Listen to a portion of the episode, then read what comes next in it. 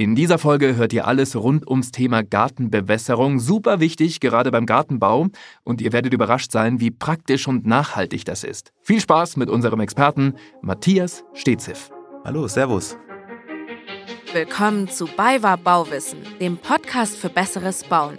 Heute mit Bene Gutjan. Ihr wollt ein Haus bauen oder sanieren? Ihr wollt euch informieren, um richtige Entscheidungen zu treffen? Ihr wisst nicht, wo ihr anfangen sollt? Mit diesem Podcast begleiten wir euch bei eurem Bauvorhaben. Angefangen bei der Planung, über Finanzierung, Rohbau, Innenausbau bis hin zum Garten. Mit der Hilfe unserer Expertinnen und Experten wird euer Traum vom Eigenheim wahr. Einfacher und stressfreier. Mein heutiger Experte von BayWa Baustoffe ist Matthias Steziff aus dem Fachbereich Gala, habe ich gerade gehört. Gala ist für mich irgendwie Uschi Glas oder Kati Hummels, aber nicht unbedingt was mit, mit Baustoffen. Was ist, ist das genau für eine Abkürzung? Das ist ein sehr, sehr innovativer Fachbereich.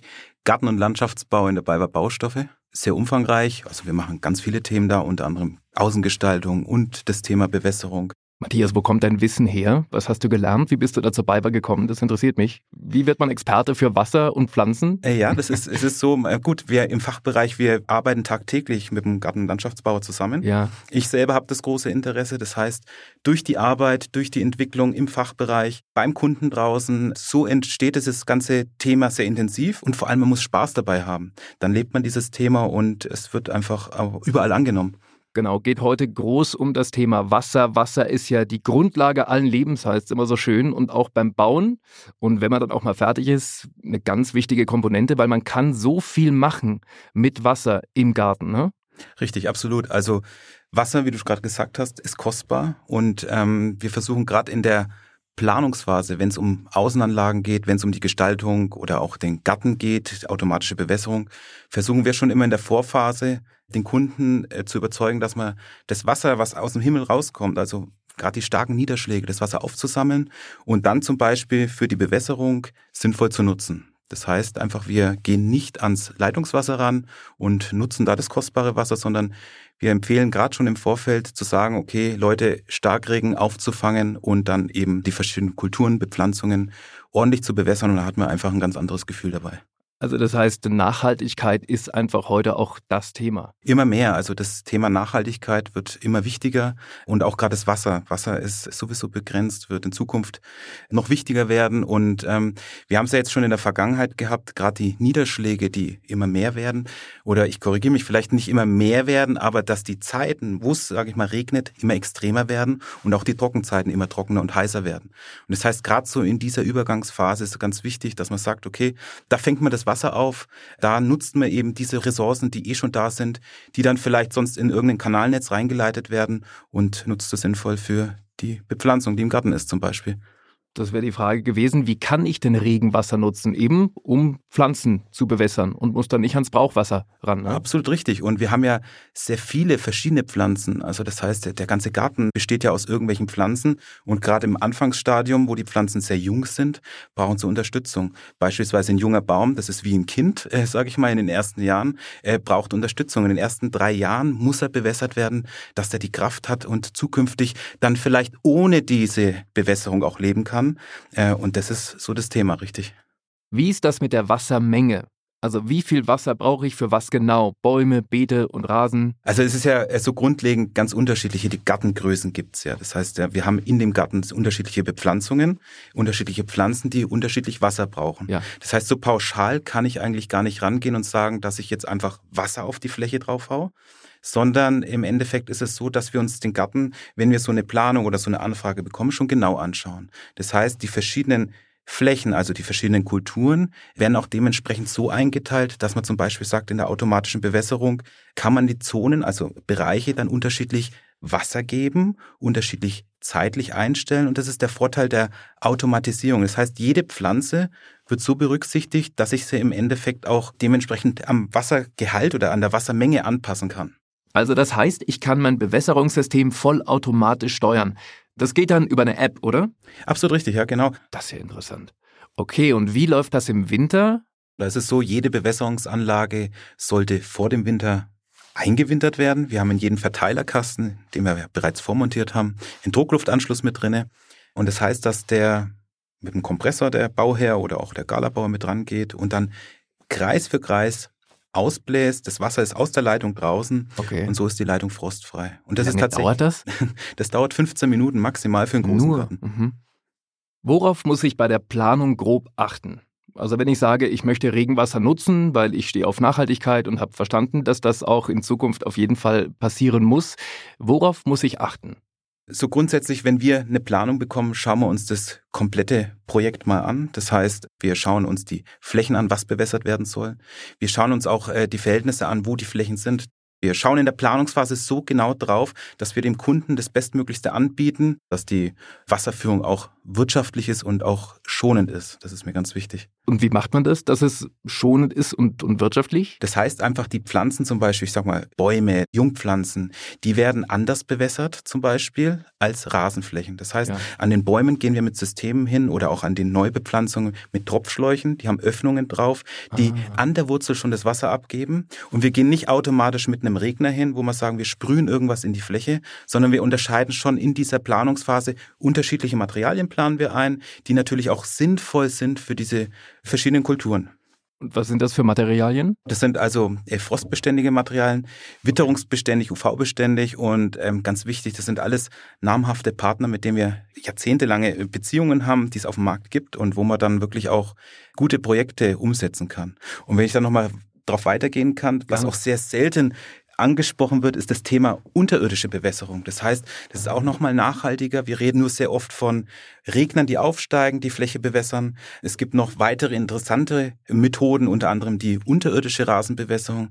Das heißt, wir legen wie eine Art Fußbodenheizung unter der Rasenfläche mit Tropfschläuchen und das heißt, wir bewässern direkt an der Wurzel, haben ein Produkt, was eine Wurzeleinwuchssperre hat. Das heißt, da sind wir komplett im Wurzelbereich an der Bewässerung und sparen einfach nochmal um einiges mehr Wasser als eh schon diese wassersparenden Pop-up-Regner, die oben sind, aber wir sind einfach nochmal wirtschaftlicher und das ist ein Thema, das stoße ich auch an, haben jetzt auch ein paar schöne Objekte gemacht, hat halt einfach nochmal größeren Wasserersparnis. Also das wird direkt unter den Rasen gelegt.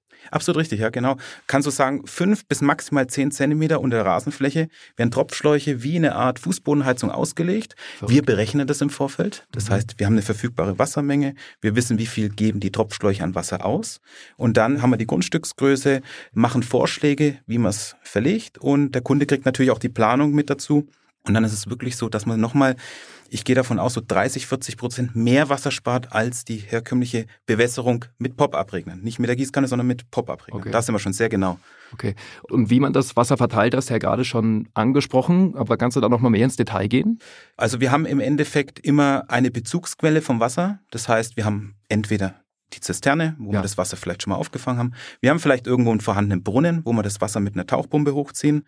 Wir haben aber auch die Möglichkeit, über einen Außenwasserhahn zu gehen. Das ist die letzte Variante in der Version, einfach aus dem Grund, weil wir ungern von Hauswasser ausgehen, weil wir Ja. einfach sagen, Nachhaltigkeit ist ein wichtiges Thema und das schon im Vorfeld in der Planungsphase mit anstoßen. Und dann ist es so, anhand dieser Bezugsquelle berechnen wir von der Wassermenge und der Grundstücksgröße und den verschiedenen Kulturen, Bepflanzungen da drinne, von der verfügbaren Wassermenge zur Mhm. notwendigen Wassermenge und dann berechnen wir die Anlage und teilen auch so gleich das Grundstück mit ein. Zisterne hast du gerade angesprochen, glaube ich, ein wichtiges Thema.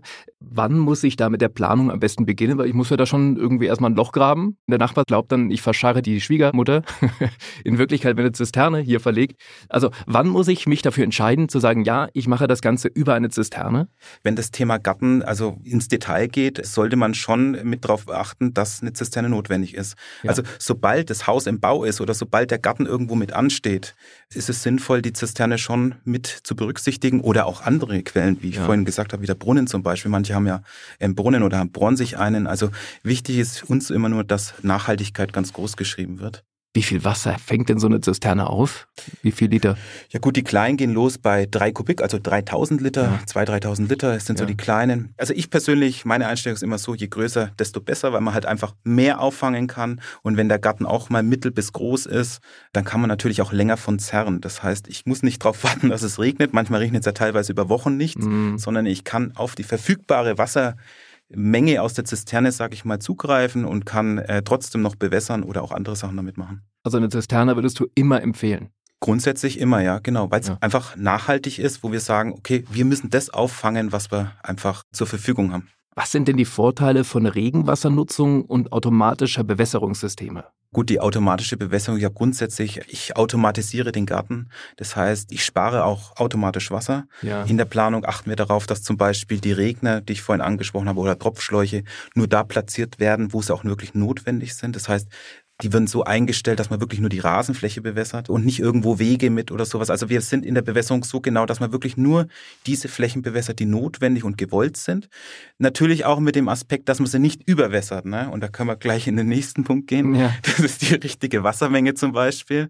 Das ist ein ganz, ganz wichtiger Punkt, weil das größte Problem der Leute im Endeffekt, die eine automatische Bewässerungsanlage haben, ist eigentlich, dass die Leute zu viel bewässern. Das heißt, das Gras oder der Rasen oder die Pflanzen sollen eigentlich so erzogen werden, dass weniger oft mehr ist. Und das versuchen wir auch immer ein bisschen rüberzubringen, dass es nicht toll ist, jeden Tag zu bewässern, dass man wirklich darauf achtet, dass der Rasen im Endeffekt einfach nicht überwässert wird. Das bedeutet aber auch, ich spare mir als Gartenbesitzer eine Menge Zeit und schone meinen Rücken, weil ich durch eine automatische Bewässerung nicht mehr mit der Gießkanne oder mit dem Gartenschlauch in, im Garten rumrennen muss. Richtig, absolut. Also ich bin auch so aufgewachsen, dass meine Eltern irgendwie in den Garten so eine automatische, so einen Springbrunnen hatten. Irgendwie, wie heißt das Ding, das so von links nach rechts immer fährt? Das ist so ein Schwenker. Genau, so ein, so ein Schwenker. Und am Ende irgendwie stand man barfuß in der Moorlandschaft, weil es einfach viel zu viel war. Also das finde ich so spannend, dass man da mittlerweile wirklich genau einstellen kann und gucken kann, wie viel Wasser braucht man denn eigentlich? Man sagt so pauschal ist es immer ganz schwierig zu sagen. Man hat so einen Richtwert, man sagt so zwischen 15 und 20 Liter auf einen Quadratmeter pro Woche. Das ist mal so eine. Einheit für eine Rasenfläche. Das ist aber so, das kommt wirklich darauf an, wie sind die Verhältnisse vor Ort. Das heißt, manchmal ist ja der Boden sehr sandig oder auch sehr lehmig. Ja. Da muss ich mich ein bisschen anpassen. Beispielsweise, wenn er sehr lehmig ist, der Boden, dann gehe ich über kürzere Intervalle drüber. Das heißt, ich gebe das Wasser in kurzen Mengen ab, weil es langsamer versickert. Ne? Und ist er sehr sandig, dann kann ich ein bisschen mehr Wasser geben. Aber wichtig ist auch, dass man einfach, ich sage mal, das schon als Richtwert nimmt, aber das halt auch sinnvoll verteilt.